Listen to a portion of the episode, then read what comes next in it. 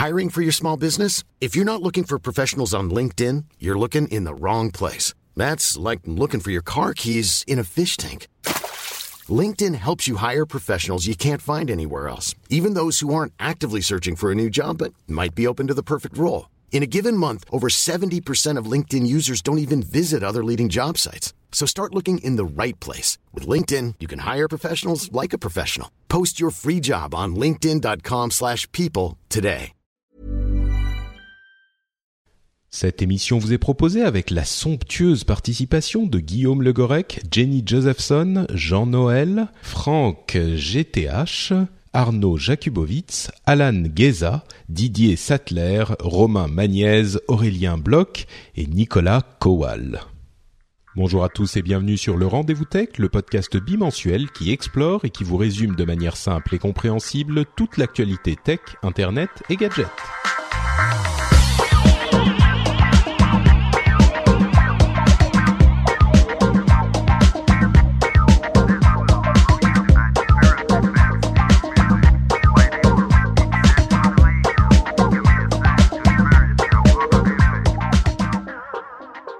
Bonjour à tous et bienvenue sur le Rendez-vous Tech. Le Rendez-vous Tech, c'est l'émission, vous le savez, qui vous résume de manière simple et compréhensible toute l'actu tech, internet et gadgets. Euh, J'espère que vous passez d'excellentes vacances. Moi, ça va plutôt bien. Vous le savez, le Rendez-vous Tech, c'est une émission qui ne s'arrête jamais ou presque jamais. Euh, Aujourd'hui, on a un épisode un petit peu différent parce que je suis tout seul. Euh, si vous suivez l'émission depuis un moment, vous savez que de temps en temps, ça arrive peut-être une ou deux fois par année, je fais une émission tout seul euh, pour différentes raisons. Parfois c'est parce que je suis perdu dans un aéroport moscovite, euh, parfois c'est parce que c'est le 14 juillet comme aujourd'hui et je me dis simplement que ça sera sans doute plus simple et plus intime de faire une émission tout, tout seul parce que d'autres personnes sont peut-être occupées. Euh, aujourd'hui, il y a un programme qui se prête peut-être à ce type de d'émissions un petit peu plus réflexives, on va dire. Il y a des sujets qui sont plutôt réfléchis et qui demande un tout petit peu d'introspection. Donc euh, je vais essayer d'être introspectif et de vous euh, couvrir ces sujets de manière efficace, comme par exemple le sujet de la jerk tech, la technologie euh, de comment traduire jerk de sale type ou de, de, de salaud presque Payer plus pour lire plus, c'est un titre qu'a donné euh, l'informaticien à ce sujet de, de, la loi Amazon sur laquelle on va réfléchir un petit peu et vous verrez que je vais aller un tout petit peu plus loin que la loi Amazon elle-même. Euh, vous pourrez me dire ce que vous en pensez bien sûr. On a aussi un petit sujet sur le droit à l'oubli et d'autres news et rumeurs évidemment. Avant de se lancer dans les infos du jour, je voudrais tout de même signaler que euh, si vous pensez que l'émission a un son et une texture un petit peu différente, c'est parce que effectivement, vous n'êtes pas fou. J'ai un micro différent, un micro de bien meilleure qualité. Euh, je ne sais pas si ça se s'entendra pour tous les auditeurs, euh, on va dire euh, les auditeurs qui sont pas forcément des pros de, de l'audio. Là aussi, vous pourrez me dire si vous entendez une différence. J'ai enfin acquis mon microphone Hale PR40, le Hale PR40 que j'ai acquis aux États-Unis lors du voyage que j'ai fait la semaine dernière. Euh, il était beaucoup moins cher là-bas, donc je me suis dit je vais le ramener, c'est beaucoup plus simple. Et c'est évidemment grâce aux patriotes, grâce aux patriotes euh, et grâce au soutien des gens qui ont choisi de soutenir l'émission euh, par ce biais. Donc un immense immense merci. Je sais que je vous remercie tout le temps, mais je pense que c'est franchement pas volé. Et je vous en dirai donc un petit peu plus sur ce micro et sur Patriote euh, au milieu de l'émission comme d'habitude. Mais par contre, ne vous étonnez pas s'il y a des petits. Je suis encore en train d'apprivoiser le micro, donc il risque d'y avoir des petits sons par-ci par-là. Je fais une une porte de bruit un petit peu particulière. Je dois régler les volumes et en plus, j'utilise un nouveau matériel, euh, enfin un nouveau logiciel aussi, euh, puisque j'ai un, euh, une, une euh, euh, table de mixage virtuelle et une euh, table de, de son euh, virtuelle aussi. si ça vous intéresse, j'essaierai d'en parler dans dans d'autres émissions ou peut-être dans d'autres, peut-être en faisant un article ou un petit une petite vidéo sur le sujet. Il y a des choses très très intéressantes qui se passent dans ce domaine aussi. Je vais pas vous embêter plus longtemps avec ça. On va se lancer maintenant tout de suite dans l'émission elle-même avec donc un sujet plutôt intéressant que j'ai intitulé, euh, Jerk Tech, la disruption, avec un anglicisme et un barbarisme absolument horrible, euh, la disruption de trop. Euh, est-ce que le euh, la, la, tech et avec un point d'interrogation bien sûr à la fin. Est-ce que la tech est en train d'aller un petit peu trop loin? Est-ce qu'on essaye à force de vouloir euh, changer l'ordre établi dans tous les domaines Est-ce qu'on n'est pas un petit peu en train de, euh, de, de, de transformer cette tech qui est plutôt pleine d'espoir en un outil de euh, qui, qui va euh, aller qui va être utilisé pour euh, gêner finalement les gens. Cette, cette, cette, ce changement de l'ordre établi va-t-il euh, avoir des conséquences négatives? Alors bien sûr, je parle pas des sujets comme Uber ou ce genre de choses qui sont un petit peu euh, qui, qui, sont des vrais, des vrais sujets de discussion, mais qui ont des, des arguments des deux côtés. En fait, il y a deux nouvelles euh, sociétés, deux nouvelles startups qui ont vu le jour il y a dans les, dans les dernières semaines et qui font des choses euh, dont, je pense beaucoup de gens diront qu'elles sont répréhensibles. Alors je vous explique de quoi il s'agit. Il y a quelques euh, semaines, on a entendu parler, aux États-Unis en tout cas, d'une d'une application et d'une société qui s'appelle Parking Monkey ou Monkey Parking. Euh, qui permet en gros, euh, si vous avez une voiture qui est garée dans une place de parking de la ville, hein, une place de parking normale euh, et payante bien sûr, ou, d'ailleurs même peut-être pas payante, mais généralement bien sûr elles sont payantes. Euh, il va, elle va vous permettre de mettre entre guillemets aux enchères ou de vendre cette place de parking quand vous la quittez. Je, je, donne un exemple simple. Moi, je suis garé, je pars le matin. Cinq minutes avant ou dix minutes avant, je dis je vais partir de ma place de parking. Euh, je suis à tel endroit. Si vous voulez votre, euh, si vous voulez prendre ma place, vous pouvez payer et je vous la passe. Alors, on retrouve cette, euh, cet esprit de mise en relation, de désintermédiation, euh, de mise en relation des utilisateurs finaux entre eux et des, des, des, de ceux qui fournissent un service et de ceux qui, ont, qui veulent ce service euh, entre eux directement. C'est une caractéristique très euh, euh, commune à tous ces types d'applications qui changent beaucoup la manière dont on, dont on considère, dont on évoque, dont on prend en compte euh, ces aspects commerciaux. On pense évidemment à Uber qui nous met en relation directement avec euh, des chauffeurs par l'intermédiaire d'une société, mais tout de même. On pense à des applications ou des sociétés comme euh, Airbnb par exemple. On pense à bon, il y en a plein d'autres, mais là on, comprend bien qu'il y a une sorte de malaise sur cette histoire de parking parce que c'est une application qui monétise euh, un bien, enfin c'est même pas un bien, c'est qui monétise quelque chose qui c'est un petit peu difficile à expliquer. Bon, on pourrait dire euh, la raison pour laquelle cette application d'ailleurs à San Francisco a reçu des ordres de un 6 and 6 donc une, un ordre euh, légal de d'arrêter ces opérations, c'est parce que les places de parking appartiennent à la ville de San Francisco et donc évidemment au peuple de San Francisco, donc à la population de San Francisco. Donc il est un petit peu euh, délicat de monétiser euh, quelque chose qui ne vous appartient pas. Alors on pourrait dire qu'on monétise simplement le service de dire euh, je pars donc, mais bon, je crois que quelle que soit la manière dont on le on, on essaye de l'expliquer, ça nous semble quand même un petit peu cradoc comme manière d'utiliser les choses. Il y a une autre application qui fait pas exactement la même chose, mais qui a donné le même type de sensation. C'est une application qui s'appelle, ou plutôt un service qui s'appelle Reservation Hop. Euh, c'est une application ou un service qui permet de réserver des places euh, dans un restaurant, parfois des restaurants très chers, à la dernière minute, et bien sûr on paye pour. Le problème, c'est que la manière dont cette application ou ce service fonctionne, pardon, c'est que il y a des gens qui vont, et alors là spécifiquement c'était une personne qui avait créé le service, qui allait appeler euh, tous les matins pardon encore, qui allait appeler euh, tous les matins différents restaurants et allait dire euh, bah, je voudrais réserver pour dans six mois à tel endroit euh, pour tant de personnes, une table pour tant de personnes. Et le jour, donc les six mois après, si jamais vous avez besoin dans la semaine d'une réservation dans un restaurant que vous ne pouvez pas avoir, vous, parce que évidemment les bons restaurants sont tous entièrement réservés, eh bien vous allez devoir, enfin vous allez sur ce site et vous allez payer une petite somme, en l'occurrence, pour lui c'était 5 dollars simplement, une petite somme pour euh, prendre sa réservation en fait. Euh, c'est là encore un petit peu bizarre, surtout que bah, on se dit il prend la place de quelqu'un qui, euh, s'il avait, euh, s'il avait suivi les règles du jeu en, quelque sorte, aurait eu cette place. Mais là, non, parce qu'elle a été prise simplement dans le but de la revendre. Donc là encore, on a une attitude euh, un petit peu détestable euh, qui, qui, prend place.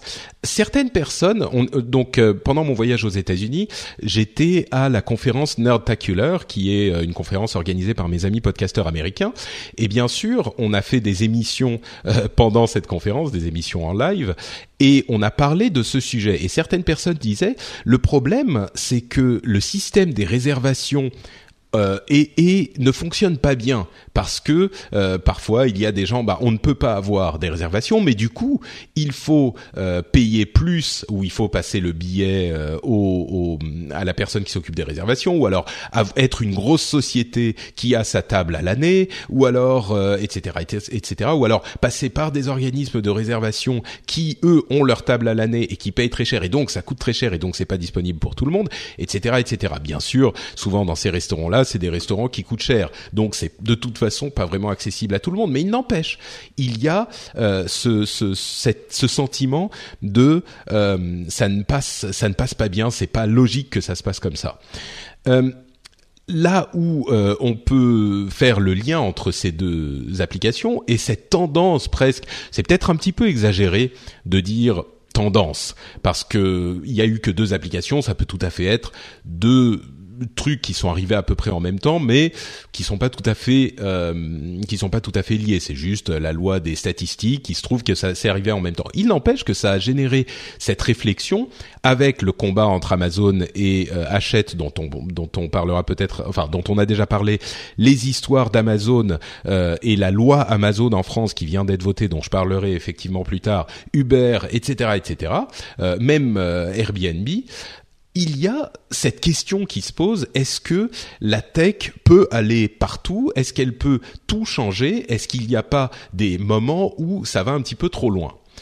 Euh, Il y a d'ailleurs deux autres sujets que oh peut-être que je vais finir sur la Tech mais l'autre question c'était va-t-on un peu trop loin dans n'importe quoi? Avec un on avait parlé des applications débiles euh, la dernière fois avec des applications, je sais plus si vous vous souvenez, l'application Yo et euh, je sais plus quelle autre application on avait évoqué, oui Slingshot de Facebook, qui étaient vraiment des applications de chat débile. Là, on a vu la naissance d'une application qui s'appelle Emojly, qui ne fait permet de communiquer que par des emojis, des sortes de petits smileys, et ces caractères euh, spéciaux, ces dessins spéciaux que vous connaissez. Donc on n'a pas de, de de caractères, enfin on n'a pas de lettres. On ne peut pas utiliser de lettres, c'est que que des emojis. Il y a aussi le fameux Kickstarter des salades de pommes de terre. Je ne sais pas si vous en avez entendu parler. C'est un type qui a euh, créé un Kickstarter pour faire une salade de pommes de terre. Il demandait 10 dollars et au jour d'aujourd'hui, avec 19 euh, jours qui restent, il en est à 49 000 dollars. Donc il va attendre,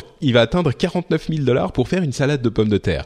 Et dans ce cas précis, je pense qu'il est assez facile de se dire ah mais voilà c'est n'importe quoi bah voilà moi je vais faire euh, un hareng fumé et je vais lever 100 000 dollars et machin et c'est c'est vraiment n'importe quoi euh, Kickstarter c'est euh, devenu la le, le domaine de la débilité etc etc moi je pense que ça c'est l'analyse facile.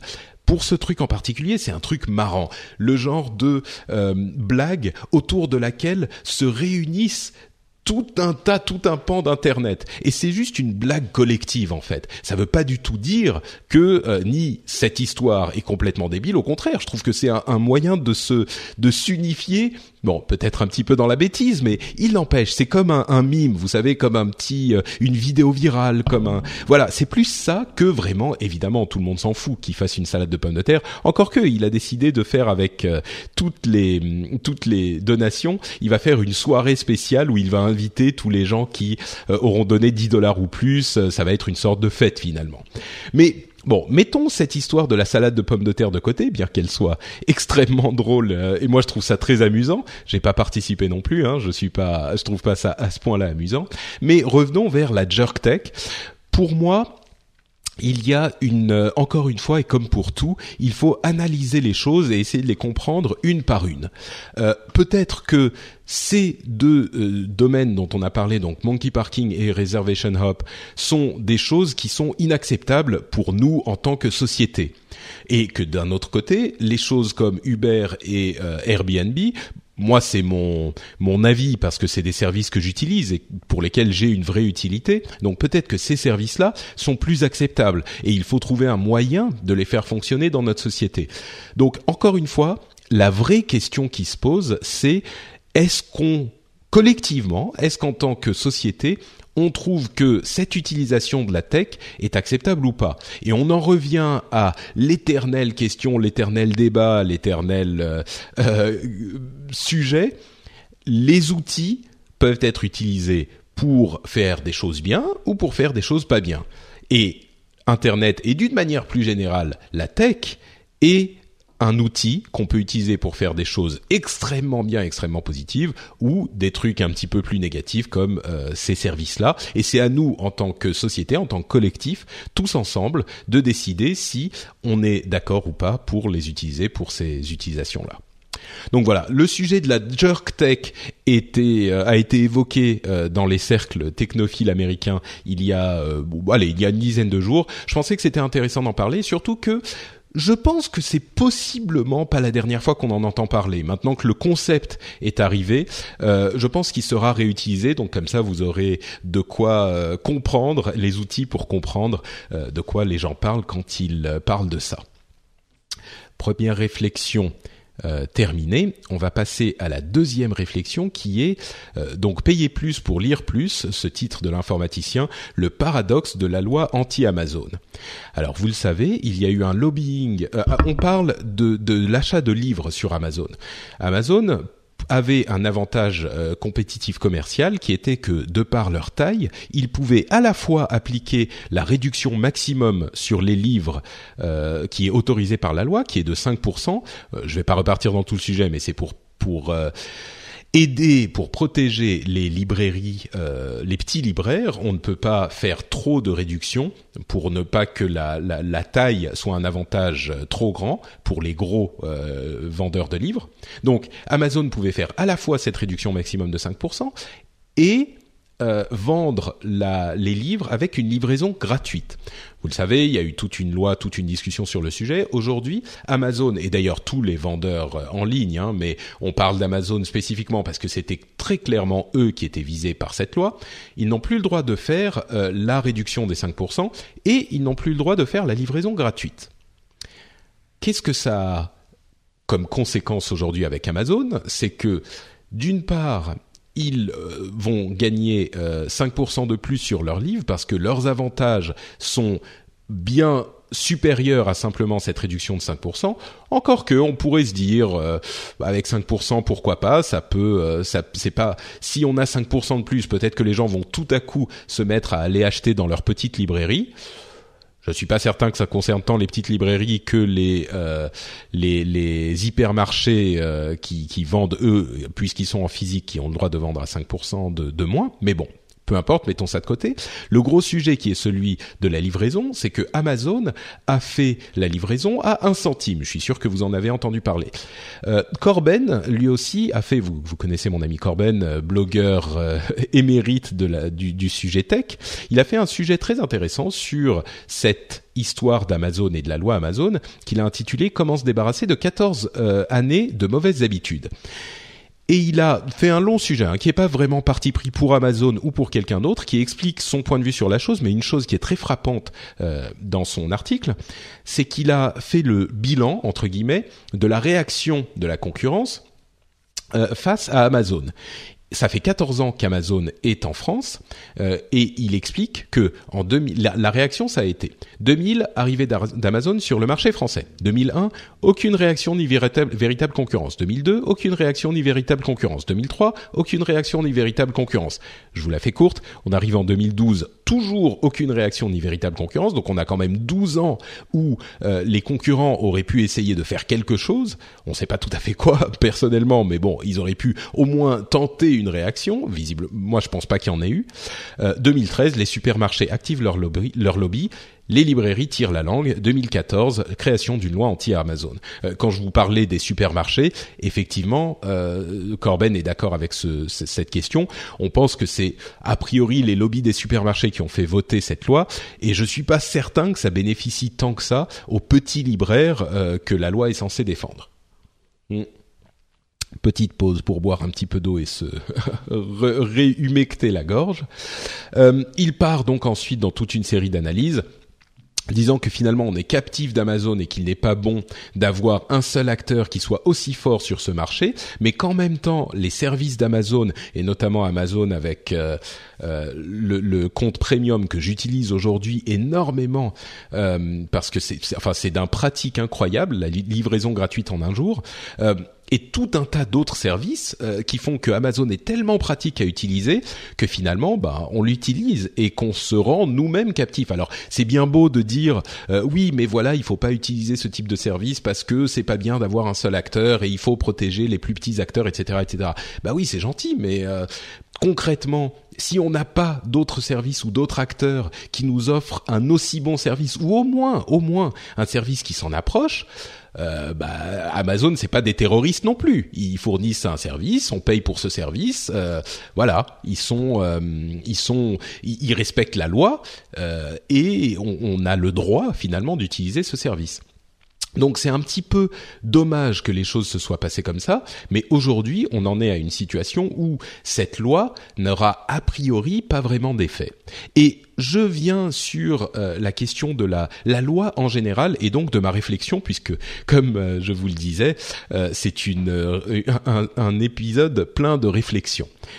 ma réflexion sur le sujet c'est que et c'est aussi lié à mon voyage aux États-Unis d'il y a une petite semaine, euh, et qui va faire, je pense, hurler les plus socialistes, voire communistes d'entre nous.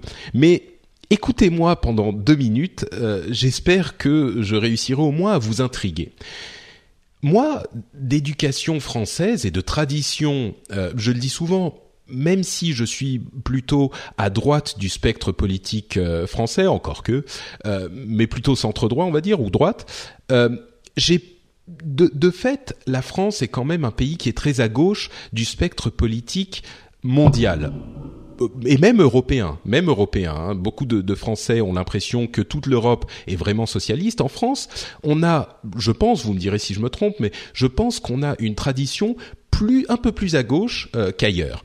Et de ce fait, moi étant baigné dans ce euh, dans cette euh, éducation finalement, j'ai une très forte tradition selon laquelle l'État devrait être en charge d'énormément de choses. Même si je dis que je suis un petit peu à droite du spectre politique français, j'ai quand même ce sentiment que quand les choses ne vont pas, c'est souvent à l'État de régler les problèmes. Euh, on, en parle souvent dans la question de la neutralité du net, par exemple. Pour moi, il semble important que l'État déclare, établisse, fasse une loi pour dire le net doit rester ouvert. Et voilà, basta, un point, c'est tout. Sur ce sujet, il aurait, il serait possible d'avoir euh, le débat, mais c'est euh, un, exemple pour vous dire vraiment, je suis convaincu de la chose.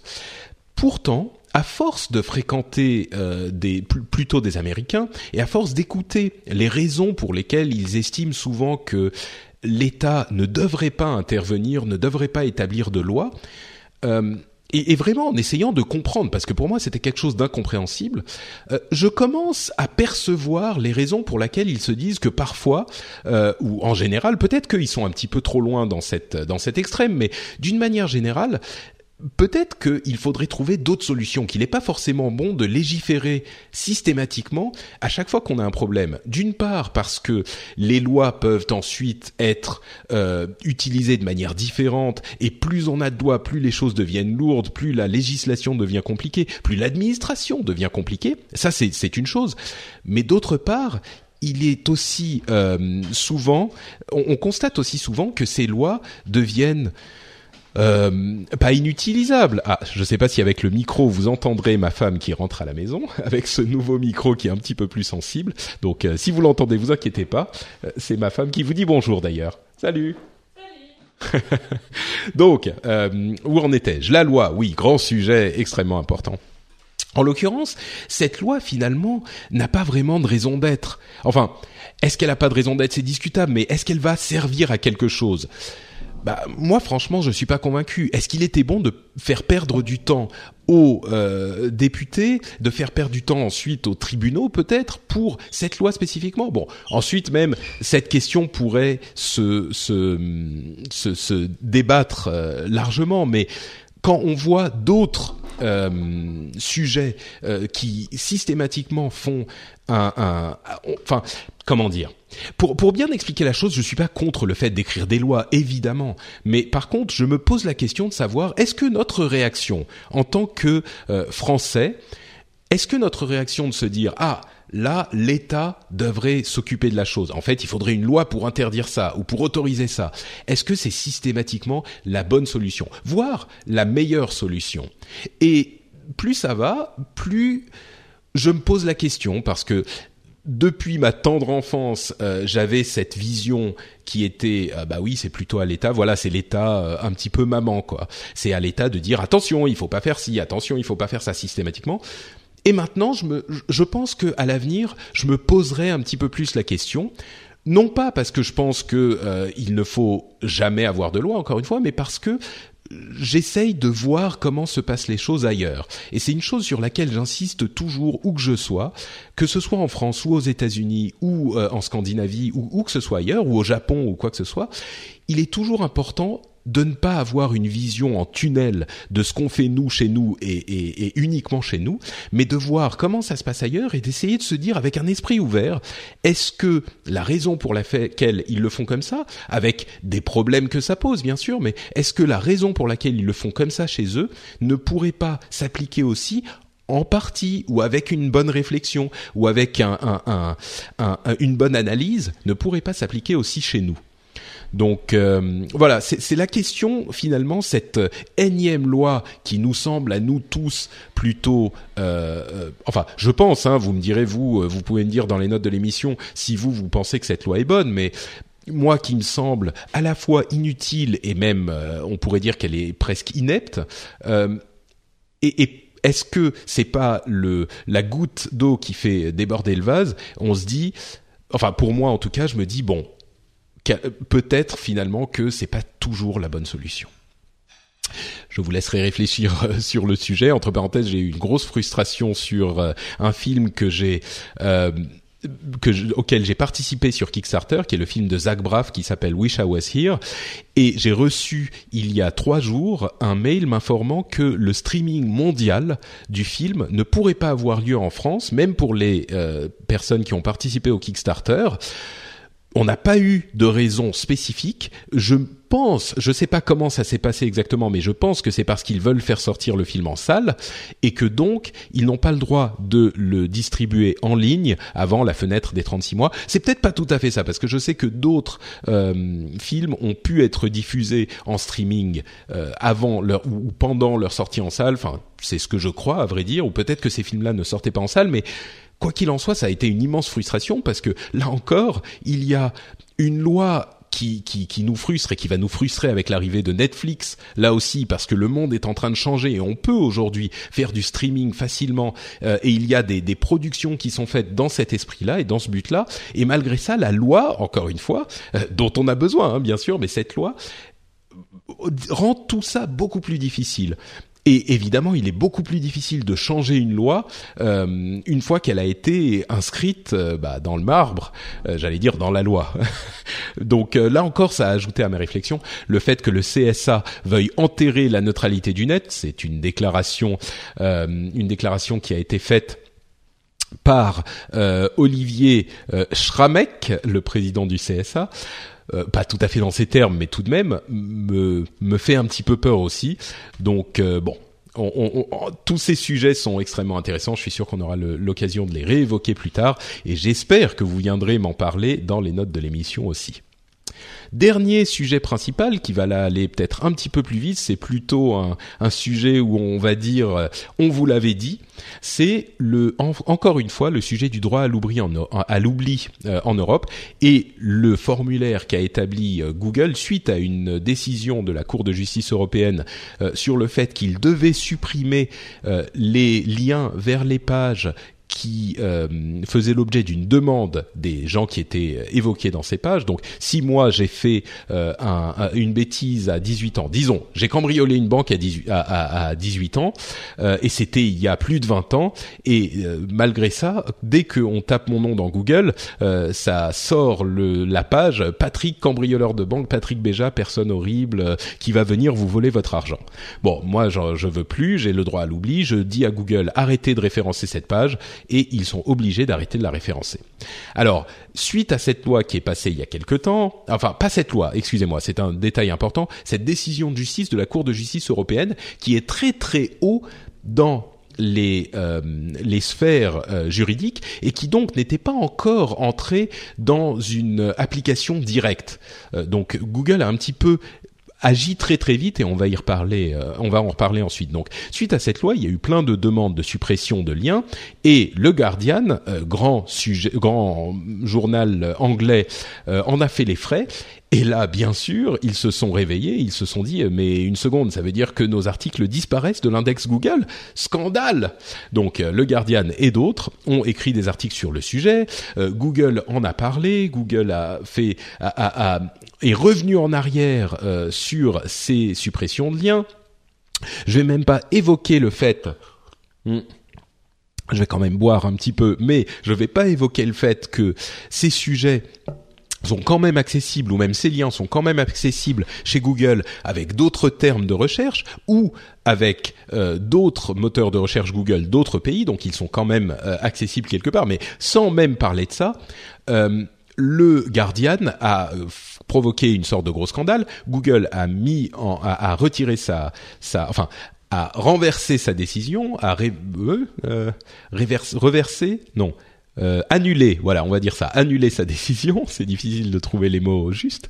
Euh, et ils ont, ils ont, ils ont parlé de, de, la chose. Le conseiller juridique de Google a dit bon, on est encore en train d'apprendre euh, euh ce la manière dont on doit implémenter cette décision, etc., etc.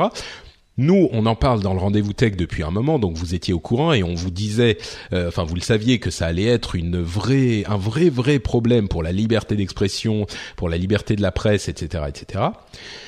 Donc là, il n'y a pas grand-chose de nouveau, si ce n'est que euh, ce problème a, a, a, explosé au grand jour finalement dans la presse et dans les consciences collectives euh, et, et, et maintenant sans doute vu pour ce qu'il est, c'est-à-dire un véritable problème.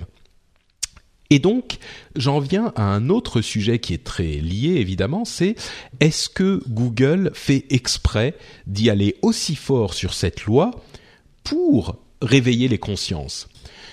Au début, je pensais, mais enfin, c'est n'importe quoi. Il ferait pas ça comme ça. C'est des processus euh, complexes qu'il faut mettre en place, etc. Ça serait quand même ridicule qu'ils y aillent plus fort simplement pour cette raison. Et il y avait d'autres personnes, hein, notamment sur Twitter ou ailleurs, qui me disaient mais si a priori euh, Google le fait exprès. Et j'en suis venu à croire, notamment j'en ai j'en ai parlé avec ma femme aussi qui est juriste, euh, et j'en suis venu à, me dire qu'effectivement ils sont sans doute en train de le faire volontairement, ils exagèrent parce qu'ils n'avaient pas besoin d'implémenter immédiatement les choses et surtout pas de manière aussi forte.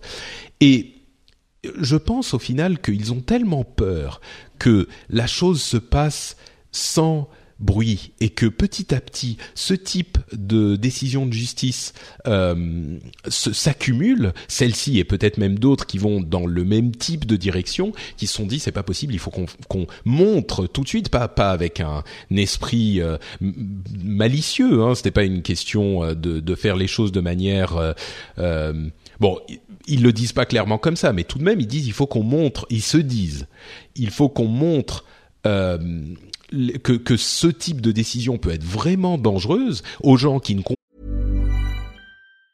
Mom deserves the best, and there's no better place to shop for Mother's Day than Whole Foods Market. They're your destination for unbeatable savings, from premium gifts to show-stopping flowers and irresistible desserts. Start by saving 33% with Prime on all body care and candles. Then get a 15-stem bunch of tulips for just $9.99 each with Prime. Round out Mom's menu with festive rosé, irresistible berry chantilly cake, and more special treats. Come celebrate Mother's Day at Whole Foods Market.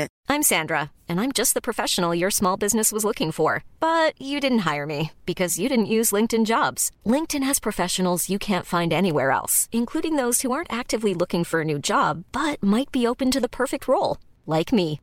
In a given month, over 70% of LinkedIn users don't visit other leading job sites. So if you're not looking on LinkedIn, you'll miss out on great candidates like Sandra. Start hiring professionals like a professional. Post your free job on linkedin.com/people today. Comprennent pas exactement les conséquences, qui ne comprennent peut-être pas Internet et la, technologie et la manière dont tout ça fonctionne. Donc il faut qu'on leur montre les conséquences que ça peut avoir. Donc on va le faire directement très fort avant que ça ne soit euh, requis euh, de manière absolue. Euh, et donc les gens vont comprendre les conséquences négatives que ça va avoir. Et donc aujourd'hui, je pense que Enfin, j'imagine qu'ils ont réussi leur coup parce que suite à cet article du Guardian et des autres, il y a eu énormément d'autres articles. Il y a des gens qui ont montré, euh, enfin, qui ont écrit de la manière dont euh, l'Union européenne désormais censure Google comme la Chine. Euh, Marketingland a fait plusieurs articles sur le sujet. Euh, Gi- GigaHome, qui est un site très connu d'ActuTech, a, a fait un sujet justement sur le fait que Google gère les choses de manière absolument approprié pour montrer que le droit à l'oubli tel qu'il est implémenté est une très mauvaise idée, euh, etc., etc. Donc je pense que j'ai un petit peu changé d'opinion. Je pense qu'effectivement Google a fait exprès et surtout qu'ils ont très bien fait de faire les choses comme ça. Peut-être qu'ils vont nous éviter euh, des gros problèmes euh, futurs en mettant le haut là ou pas le haut là, mais en montrant par l'absurde les conséquences qu'aurait ce type de loi. C'est un petit peu ce qu'ils font aussi dans le domaine du de la bande passante avec les les avec YouTube en montrant euh, particulièrement aux États-Unis mais on l'a vu ailleurs aussi en montrant votre débit YouTube n'est pas bon, votre streaming YouTube n'est pas bon. Euh, regardez, ça vient peut-être d'ici et en pointant euh, du doigt sur le, le le fournisseur d'accès internet. On a vu Netflix qui le faisait aussi de cette manière. Euh, donc bon, c'est peut-être un raisonnement, enfin une méthode euh, qui peut être efficace. Donc euh, j'étais un petit peu inquiet, mais finalement c'est peut-être la bonne manière de gérer les choses. Voilà pour nos trois sujets, donc la jerk tech, euh, payer plus pour lire plus avec la loi anti-Amazon et la loi en général. Euh, je serais vraiment intéressé de savoir ce que vous pensez de ce sujet euh, que, que j'ai évoqué spécifiquement. Donc si vous, voulez, si vous voulez euh, venir mettre des commentaires sur la loi en général et la manière dont on l'appréhende et la manière euh, dont on l'utilise, euh, je serais vraiment intéressé de savoir ce que vous en pensez parce que moi j'ai une réflexion très personnelle, mais c'est toujours bon de confronter ses opinions à ceux des autres évidemment. Et donc euh, dernièrement le droit à l'oubli avec Google. On va faire une petite pause pour remercier encore d'autres personnes, euh, les très nombreuses personnes qui euh, donnent des sous sur Patreon pour soutenir le rendez-vous tech. Donc mes chers patriotes, euh, vous êtes d'une une valeur absolument inestimable, non seulement financière, mais en plus par votre soutien moral, la volonté que vous avez de euh, donner des sous à l'émission. Et je tiens à tous vous remercier. Donc on continue dans la liste presque interminable euh, avec Olivier Verbreux. Eric Lafontaine, Carlos Estevez, Derek Herbe, qui était avec nous il y a quelques quelques semaines, euh, Eric, Romus, bidouillet.fr. Tiens, j'avais pas été visiter ce site, bidouillet.fr. Je vais aller euh, y jeter un coup d'œil. Euh, il y a aussi euh, Suirag Adriena, Antoine Ostrovski et Nicolas Chambon. Merci à vous tous d'avoir participé au soutien de l'émission. Euh, entre parenthèses, on aura aussi un petit message de Mika à la fin de l'émission qui nous a envoyé un message sur son framework. Euh, les développeurs sauront de quoi il s'agit. C'est un framework qui euh, visiblement a énormément de qualité, qui est très rétro-compatible, etc. Donc Mika qui vient souvent commenter et qui est souvent pas d'accord avec moi d'ailleurs, qui vient souvent commenter dans les notes de l'émission, nous un petit message. Je vous en encourage à l'écouter après la fin de l'émission. Euh, donc je voulais vous dire juste deux mots pour vous remercier encore pour ce micro. Euh, j'espère qu'il a un bon son. J'espère que euh, encore une fois il commence à être maîtrisé petit à petit. Je l'utilise par-ci par-là depuis quelques jours. là c'est la première fois que j'utilise vraiment dans une émission. Normalement le son devrait être meilleur. Pas énormément meilleur, mais moi quand je l'ai reçu, j'étais donc à l'hôtel euh, dans les montagnes de l'Utah aux États-Unis et je l'ai reçu, je vous assure, c'était le saint graal que quand j'ouvrais la boîte quoi. C'est un tel euh, symbole et une telle qualité euh, de finition et de conception. Et en plus, c'est le micro qu'utilisent tous les plus grands podcasteurs. Donc, pour moi, c'est vraiment le symbole que cette, ce que je fais, ce hobby, cette cette passion que j'ai mène quelque part parce que ça représente votre soutien à vous. Et donc, je l'ai, enfin, c'était vraiment une, une, sensation bizarre parce que je l'ai tenu dans mes mains comme, bon, je vais pas dire l'enfant Jésus, mais c'était un petit peu quelque chose qui m'a impacté vraiment quoi. Donc euh, c'était un petit peu particulier, ça m'a empli d'une joie qui est difficilement euh, euh, um, euh, explicable. Bien sûr, en plus, c'était le Patreon qui est lancé maintenant depuis plusieurs mois, qui se concrétise enfin, parce que j'ai mis très longtemps à euh, gérer tout ça, recevoir les sous, etc. Et puis, finalement, quand j'étais aux États-Unis, euh, récupérer le, le... donc c'est la première manifestation physique de ce soutien que vous m'accordez. Donc, c'était quelque chose de vraiment, vraiment particulier. Donc, encore une fois, un, un millier de merci. Je vais continuer à améliorer tous les aspects de l'émission et je vais continuer, bien sûr, à faire l'émission comme je je le disais, sans vacances parce que je fais pas le rendez-vous tech pour prendre des vacances, ni mes autres émissions d'ailleurs. Bon, on en rentrera, peut-être une ou deux par-ci par-là, mais euh, d'une manière générale, vous aurez le, rendez-vous tech euh, pendant tout l'été. Et entre parenthèses, message très très important aux patriotes, aux patriotes qui, choisissent de soutenir l'émission. Euh, vous savez que dans une année, il y a 52 semaines et seulement 12 mois. Donc une fois de temps en temps, il y a 5 semaines dans le mois et une fois de temps en temps, ça veut dire que il y aura trois épisodes du rendez-vous tech par mois, puisque même si on le fait toutes les deux semaines, parfois ça tombe, euh, ça se goupille d'une manière à ce qu'il y ait trois épisodes. Donc, si vous avez choisi de soutenir l'émission, vous savez que vous pouvez limiter votre soutien à deux épisodes par mois. Vous pouvez le limiter à ce que vous voulez d'ailleurs, mais deux épisodes par mois. Donc, euh, si vous avez, euh, vous ne voulez pas payer pour plus de deux épisodes par mois. Beaucoup de gens payent pour, euh, enfin mettent, mettent pas de limite, hein, donc ça, passera pour trois. Mais si vous voulez pas payer pour plus de deux épisodes par mois, s'il vous plaît, n'oubliez pas de retourner dans votre compte Patreon et de limiter à deux épisodes par mois parce que sinon bah bon vous vous donnerez euh, pour un épisode de plus je pense que c'est pas la fin du monde mais euh, évidemment c'est un choix et c'est une possibilité que vous avez donc n'oubliez pas de le faire. J'enverrai aussi un euh, courrier par le système Patreon à tout le monde pour vous le rappeler parce que surtout surtout je veux pas que les gens soient pris par surprise par ce genre de choses. C'est évidemment pas le but. Donc voilà je tenais à, à le dire quand même aussi dans l'émission et je le rappellerai euh, par euh, par euh, le système Patreon lui-même. vous avez quand même un petit peu plus, enfin à peu près deux semaines maintenant pour pour le faire, donc je pense que ça posera de problème à personne, mais je préfère quand même dire les choses clairement. Bon, hmm. encore un petit peu d'eau et on va enchaîner avec nos news et rumeurs, avec des sujets plutôt marrants et plutôt intéressants. J'aurais presque pu les mettre dans les euh, domaines de la jerk tech euh, avec un sujet sur LG qui lance un euh, bracelet qui s'appelle Kizone, qui est un bracelet connecté pour enfants. En gros, c'est une laisse virtuelle électronique pour vos enfants. C'est lancé que en, Corée, hein, donc c'est pas tout à fait en France encore, mais c'est simplement un tracker GPS pour vos enfants.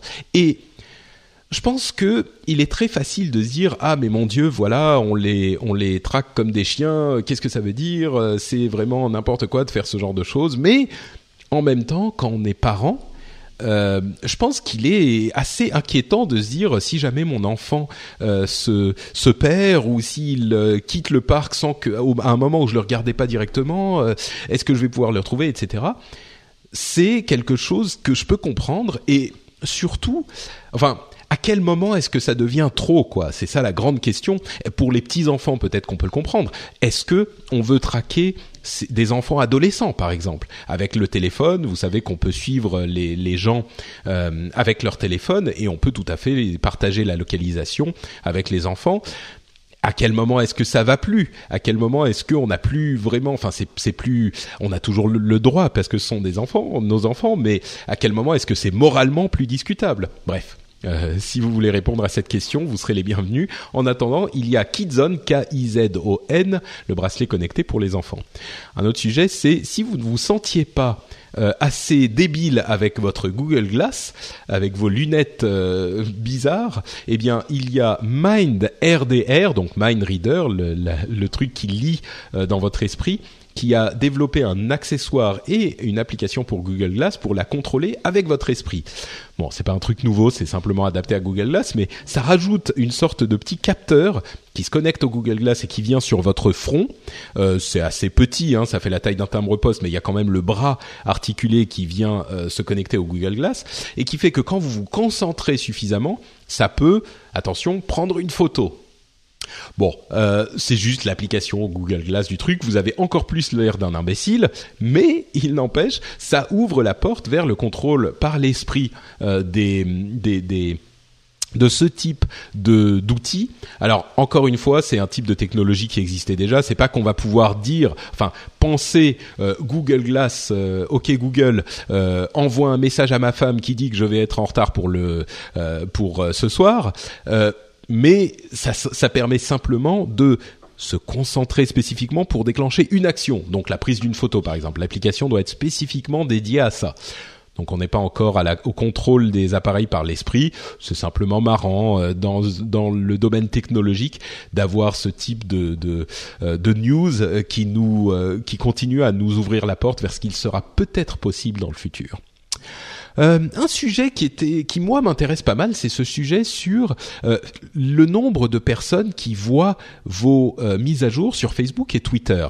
Vous savez que beaucoup de gens se plaignent, en particulier les marques qui ont beaucoup de followers sur Facebook, ils se plaignent que tous leurs followers ne voient pas les mises à jour parce que Facebook a un algorithme qui décide à qui ils vont les montrer.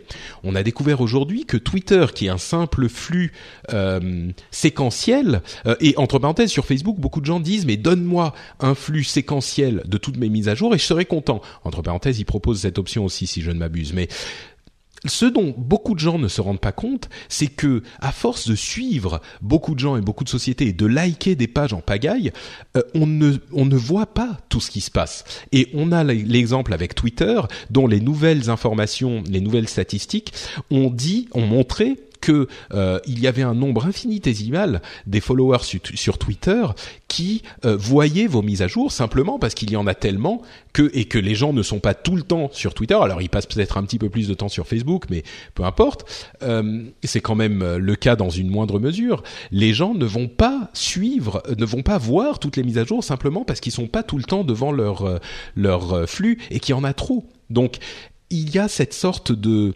de euh, fausse idée de d'a priori, enfin de d'illusion que si seulement Facebook mettait toutes les mises à jour euh, l'une après l'autre, eh ben on pourrait tout voir. Évidemment, c'est faux et ça me frustre beaucoup quand les gens disent ça parce qu'ils se rendent pas compte de ce que représente leur flux Facebook ou leur flux Twitter. Donc euh, la conclusion de tout ça, c'est qu'il faut faire les mises à jour sur Twitter 40 fois pour que tout le monde les voit et sur Facebook aussi. Bon, évidemment, euh, sur Twitter, c'est peut-être un petit peu plus approprié. Je pense que je vais désormais mettre les les infos peut-être deux ou trois fois à différents moments de la journée ou à différentes euh, différents jours euh, pour que plus de personnes les voient. Sur Facebook, évidemment, ça marche un petit peu moins comme ça, donc c'est moins approprié. Satya Nadella, nouveau président de Microsoft, a au bout de six mois, donc ça fait à peu près six mois qu'il a mis en place son, enfin qu'il a pris le poste, euh, il a mis, il a envoyé un mémo, un, email euh, public à euh, tous les employés pour expliquer sa nouvelle vision de Microsoft qui est très très différente de celle de Steve Ballmer, qui était l'ancien président bien sûr. Et ce qu'il a dit, en gros, je vais vous résumer parce que c'était très long, hein, mais il a dit qu'il se sépare un petit peu, qu'il s'éloigne de la vision euh, software and services, donc euh, logiciel et services, et qu'il veut plutôt se diriger vers le cloud et la mobilité. c'est de là qu'il vient, donc c'est pas très surprenant, mais la manière dont il l'envisage, c'est qu'il veut, pardon, c'est qu'il veut associer Microsoft à la productivité il va en faire la société de la productivité, la Productivity Company. Euh, bien sûr, il a aussi parlé de Xbox parce que Xbox est une grosse société, euh, enfin un gros département de la société Microsoft, et il n'y est pas question, bien sûr, de se séparer de Xbox. Mais d'une manière générale, il veut associer complètement Microsoft à la productivité, donc faire en sorte que les gens, quand ils pensent à Microsoft et quand ils pensent à la, quand ils pensent à Microsoft, ils pensent à la productivité. Quand ils pensent à la productivité, ils disent c'est Microsoft. Et c'est assez intéressant parce que c'est vrai que c'est pas du tout un domaine qui est trusté par Apple ou par Google, euh, qui sont les deux gros concurrents. Hein. Et pourtant, c'est un domaine extrêmement important, pas seulement dans le milieu professionnel euh, strict, mais dans notre vie de tous les jours aussi. Le fait de bien faire les choses et de les faire vite et bien, c'est évidemment quelque chose qui est très important et qui peut rendre d'immenses services euh, à tout le monde. Donc cette idée de productivité dans laquelle Microsoft est bien sûr très ancré euh, depuis bah, depuis sa naissance euh, pourrait être un, un, moyen de donner une identité, une direction à Microsoft qui pourrait être euh, euh qui pourrait réussir finalement. Euh, il a aussi évoqué certaines choses qui nous font penser qu'il risque d'y avoir des changements dans l'organisation de la société et donc des licenciements. Donc, euh, si vous avez des amis qui travaillent chez Microsoft, il est possible qu'ils réduisent la, voilure bientôt. Ou si vous-même vous travaillez chez Microsoft, euh, bah, je vous souhaite bon courage parce que ça semblait indiquer qu'il pourrait y avoir euh, ce, type d'activité qui soit mise en place. un autre sujet intéressant, c'est que dans la Silicon Valley, quand on dit souvent, on évoque de temps en temps des, des initiatives en Europe et en France en particulier pour euh, éduquer des ingénieurs informatiques. Et on dit oui, il en faut, il en manque, on n'a pas les bons, on n'a pas des gens qu'il nous qu'il nous faut. Euh, eh bien, figurez-vous, dans la Silicon Valley, malgré le fait que l'informatique soit tellement importante et qu'il y ait tellement de monde qui y travaille, malgré tout ça, les géants ont du mal à trouver des bons ingénieurs dans la Silicon Valley. Et on a eu une, histoire qui est sortie selon laquelle euh, les géants de la tech dans la Silicon Valley euh, engagent des, stagiaires de l'école, donc du lycée, qu'ils payent plus que les, euh, la moyenne, le salaire moyen aux US. Alors, euh, je vous l'accorde, le salaire moyen aux US c'est pas forcément énorme, mais il n'empêche, il y a des stagiaires, ils vont chasser les stagiaires dans les lycées, des lycéens, hein, c'est même pas des universitaires qui ont euh, des formations en tech spécifiques, c'est des lycéens qui vont payer plus que le salaire moyen. Donc, ça montre à quel point c'est important d'avoir cette ce vivier de d'ingénieurs et de gens qui s'y connaissent, même au cœur de la de la Silicon Valley. Euh, un autre sujet intéressant, Google a établi euh, euh, un fonds de venture capital, donc de d'investissement finalement. Jeff aurait pu nous en parler un peu plus longuement, mais en Europe. Donc ils ont un fonds d'investissement en Europe avec 100 millions de dollars de, de fonds au départ. Donc si vous avez des sociétés que vous voulez faire financer par Google, vous pouvez peut-être aller leur passer un coup de fil. Je crois qu'ils sont basés à Londres à l'origine c'est un petit peu dommage, mais c'est pas si surprenant que ça. Euh, mais bon, euh, espérons que ça influence aussi notre écosystème de start-up en France. Euh, ça serait quelque chose. Bon, je suis sûr qu'ils vont regarder la France aussi. Hein. Ça me paraît peu probable qu'ils ne regardent que l'Angleterre ou que d'autres pays, parce que la France est bien sûr cocorico pour ce 14 juillet, euh, un pays important pour la tech. Et c'est vrai qu'on a dans le domaine de la recherche fondamentale au moins, et dans le domaine de, l'entrepreneuriat quand même, des gens qui arrivent et qui réussissent, et surtout un, un, une belle volonté informatique depuis longtemps. Euh, en France, il y a un, vrai vivier dans ce domaine pour différentes raisons, mais euh, c'est donc pas un pays à oublier. Et je dis pas simplement ça parce que parce que c'est de nous qu'on parle. Euh, Apple a engagé Patrick Prugno, qui est le vice-président de Tag pour la vente et le, la, vente dans la grande distribution. C'est pas nouveau, ils ont engagé différentes personnes dans ce domaine, mais c'est un sujet qui m'a interpellé parce que je me suis rendu compte que Apple finalement pour ce marché de la euh, des objets portables et surtout des montres hein, disons ce qu'il est il semble qu'ils soient les seuls à s'intéresser à ce point à la vente de montres et en tout cas à ce qui fait que les montres sont attirantes, sont des objets euh, de désir, des objets de luxe presque. Enfin même pas presque, c'est souvent des objets de luxe. De luxe. Et ce qui m'a frappé, c'est que euh, toutes les autres sociétés qui développent ces montres connectées, ces smartwatches, s'intéressent énormément à la partie tech, mais semblent négliger la partie montre. Et c'est quelque chose de vraiment frappant à mon sens et dont j'ai pas beaucoup entendu parler. Euh, quand on le dit comme ça, ça me semble évident. Si on veut vendre des montres à plus que simplement le, le, le, vivier des technophiles qui vont se jeter sur les montres tech pour les essayer et peut-être pas les utiliser ensuite, hein, ça c'est un autre sujet, mais euh, si on veut vendre des montres à plus que simplement euh, les early adopters, il faut savoir vendre bah, des montres, pas simplement des smartwatches, mais des montres. Il faut intégrer cette réflexion et cette expertise euh, dans votre produit. Et visiblement, Apple sont les seuls à le faire et ça me paraît étrange simplement que d'autres ne le fassent pas aussi. Euh, Microsoft a annoncé qu'ils avaient un bracelet connecté en préparation, euh, qui est pas tout à fait une montre, mais bon tout de même, euh, peut-être avec un écran incurvé sur l'intérieur de la montre, qui serait beaucoup plus logique et facile de lire un écran allongé de cette manière. Mais eux non plus, j'ai pas l'impression. Enfin, ils se concentrent parce qu'ils sont des sociétés tech sur l'aspect tech. Et pour moi, c'est peut-être la chose qui va faire que euh, qui pourrait donner un avantage à Apple, euh, c'est vraiment de s'intéresser. Bah, ils vendent des montres, les gars. C'est facile de vendre aux early adopters, d'en vendre, je sais pas, 100 000, 200 000, 500 000. Mais pour ce type de marché, ce que visent ces sociétés, évidemment, c'est des millions et des millions euh, d'unités. C'est un marché très grand public, peut-être même des centaines de millions, voire plus que ça. Donc, c'est une, approche euh, qui m'a marqué encore une fois euh, cette manière dont l'approchaient les différentes sociétés. Bon allez encore trois quatre. Euh, Uber X a réduit ses prix de 20% à New York. Ils sont maintenant moins chers que les taxis. Vous vous rendez compte Uber est moins cher que les taxis et visiblement l'analyse qu'en font certains, c'est que les euh, taxis, enfin leur leur idée, c'est de, grandir tellement euh, en vendant leurs services euh, à, à, à perte, de grandir tellement qu'ils ne pourront plus se faire bannir. Alors il y a très peu de doute que s'il n'y avait pas cette menace de faire bannir Uber qui plane dans différentes villes et notamment à Paris, on va en parler, euh, Uber n'irait pas aussi loin dans l'agressivité commerciale, enfin a priori. Euh, mais là, donc, l'idée, c'est que tout le monde se mette à utiliser des Uber, parce que finalement, s'ils sont même moins chers que les taxis, il n'y a plus aucune raison de ne pas les utiliser. Donc, euh, bon, c'est leur stratégie à New York. J'imagine qu'ils peuvent pas forcément le faire à Paris.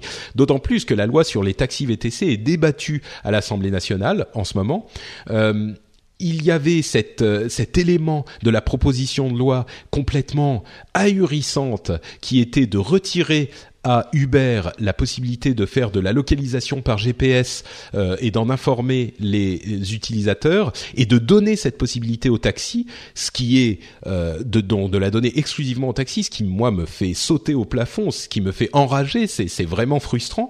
Là, l'Assemblée visiblement a fait un amendement qui ferait que Uber peut tout de même donner le temps euh, d'attente euh, qu'ils vont avoir, mais malgré tout, ils ne pourraient pas afficher la, la carte.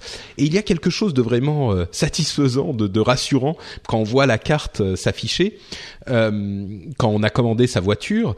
Et c'est c'est tellement injuste finalement de, retirer cette possibilité au taxi, enfin pardon à Uber, alors que c'est eux qui l'ont démocratisé. Que bon, bref, c'est pas encore passé. Hein, la loi est encore en discussion. Euh, c'est quelque chose qui me qui me me fait vraiment, euh, enfin qui me, me, me qui me m'énerve particulièrement.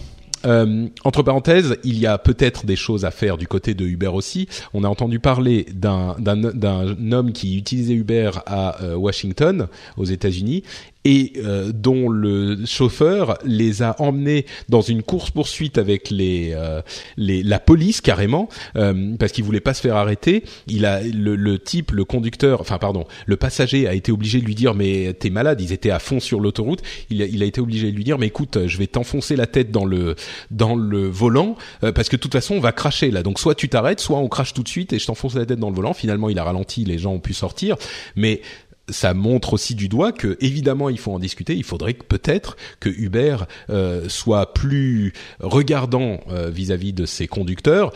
Entre parenthèses, je suis à peu près certain qu'il y a eu des problèmes aussi une fois de temps en temps avec des taxis. Euh, ça peut arriver, mais évidemment, il faut qu'au niveau de l'assurance, du, du, du, de la vérification des conducteurs, Uber soit carré là aussi. Je pense que sur ces points de vue-là, euh, il n'y a aucun, aucune discussion euh, sur le sujet. Je pense que tout le monde sera d'accord. Euh, la France veut tester la voiture sans chauffeur dès l'année prochaine. Et là encore, c'est quelque chose de bien. Euh, je pense qu'il faut qu'on euh, s'avance sur ce domaine. Il n'y a pas de raison que Google euh, soit les seuls à s'engouffrer dans cette euh, dans cette brèche. Alors je ne sais pas exactement comment ça va se passer. Est-ce que c'est uniquement l'État qui fait ce genre de choses? J'imagine que non. Ça va être avec des industriels français ou peut-être pas français, mais il va y avoir un cadre mis en place pour ça. Évidemment, dans ce genre de, de sujet, bah, on peut faire les tests sur des circuits, mais au bout d'un moment, il faut faire des tests dans certaines conditions hein, sur des routes réelles. Donc j'espère que ce type de euh, décision, ce type de législation, hein, là pour le coup, euh, permettra ce genre de choses. Donc c'est une bonne chose. la France s'avance vers les voitures sans chauffeur. C'est très très bien. Euh, un autre sujet encore, euh, Community, cette fameuse série télévisée, euh, va revenir sur Yahoo pour une sixième saison. ils avaient, ils ont passé, ils sont passés de chaîne en chaîne et puis de service en service. Finalement, ils atterrissent sur Yahoo. C'est intéressant de voir que Yahoo s'intéresse de plus en plus à la création de contenu et ils sont pas les seuls. Donc bon, de plus en plus de, de, sociétés finalement du web se mettent à créer du contenu, créer des séries télé. Donc ça c'est plutôt intéressant et ça montre là encore cette friction, cette rivalité entre les euh, géants qui viennent euh, euh disrupter encore ce barbarisme les anciennes industries et les anciennes industries elles-mêmes qui font qui freinent des cas de fer et que au final ce que ça montre c'est que peut-être que leur business va passer chez ces géants de, l'industrie de, l'industrie tech plutôt et bon il faut peut-être que les choses soient un peu plus malléables à ce niveau-là on verra ce que ça donne.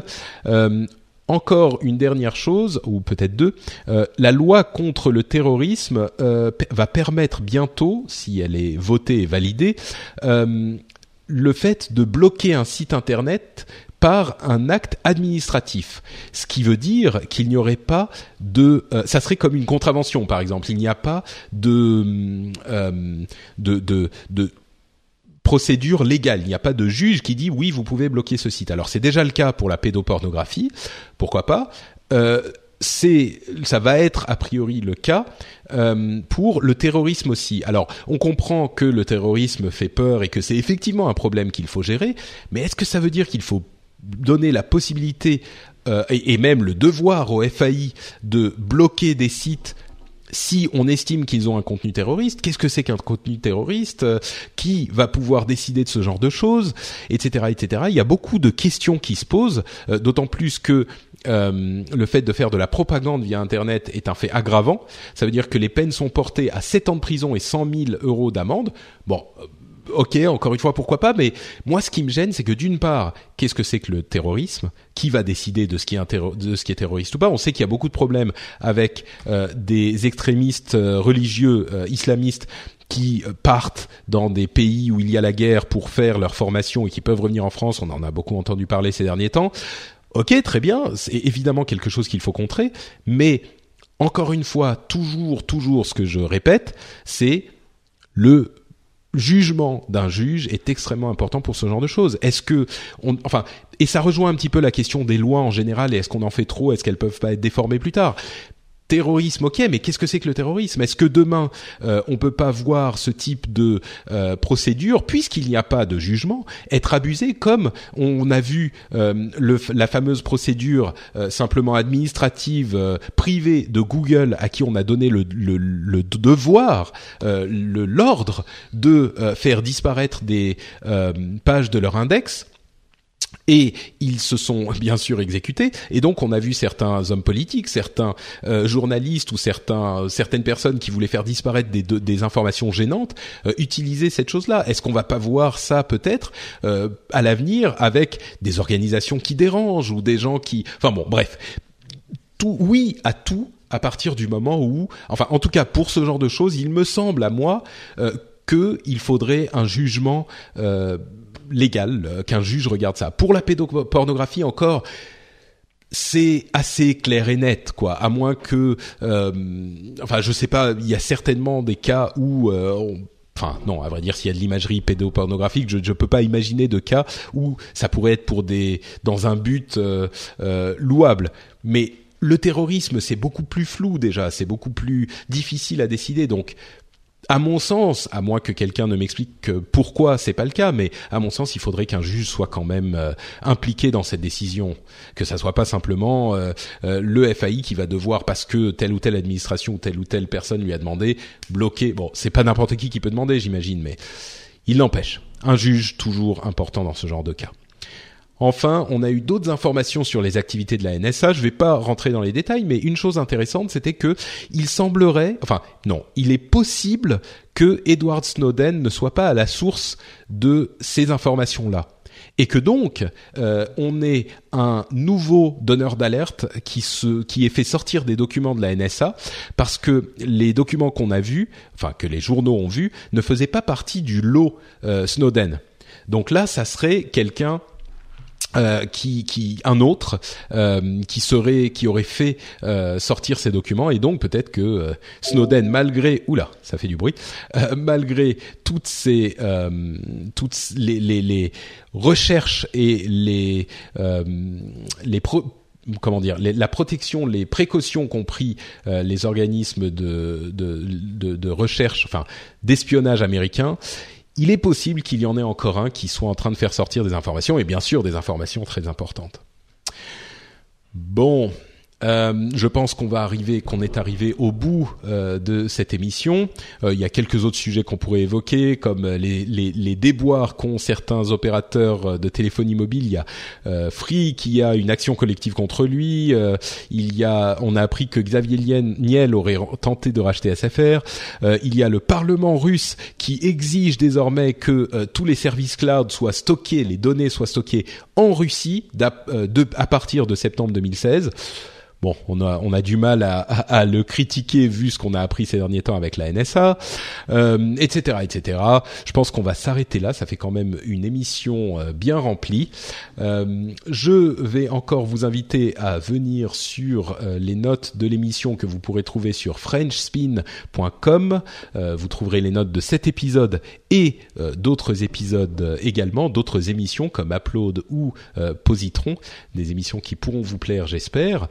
Allez les écouter si vous ne les écoutez pas. Il y a des trucs vraiment sympas.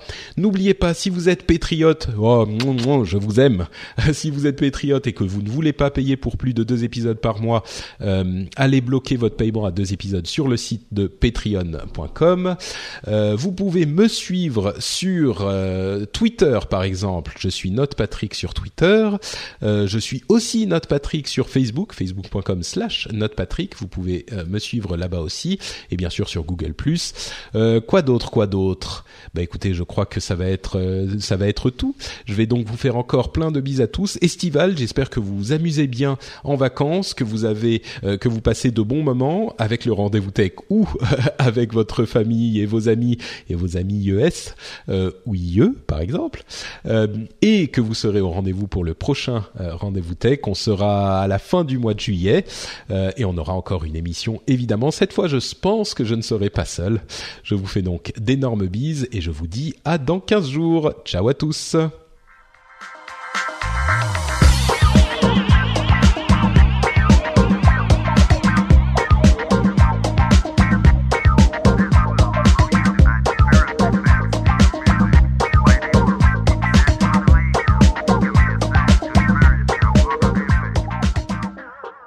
Bonjour à tous et à toutes. Merci d'accueillir ce message sur le rendez-vous tech. Alors, le MK Framework est un framework PHP que j'ai initié en 2009. Il est rétro-compatible depuis ces dates-là.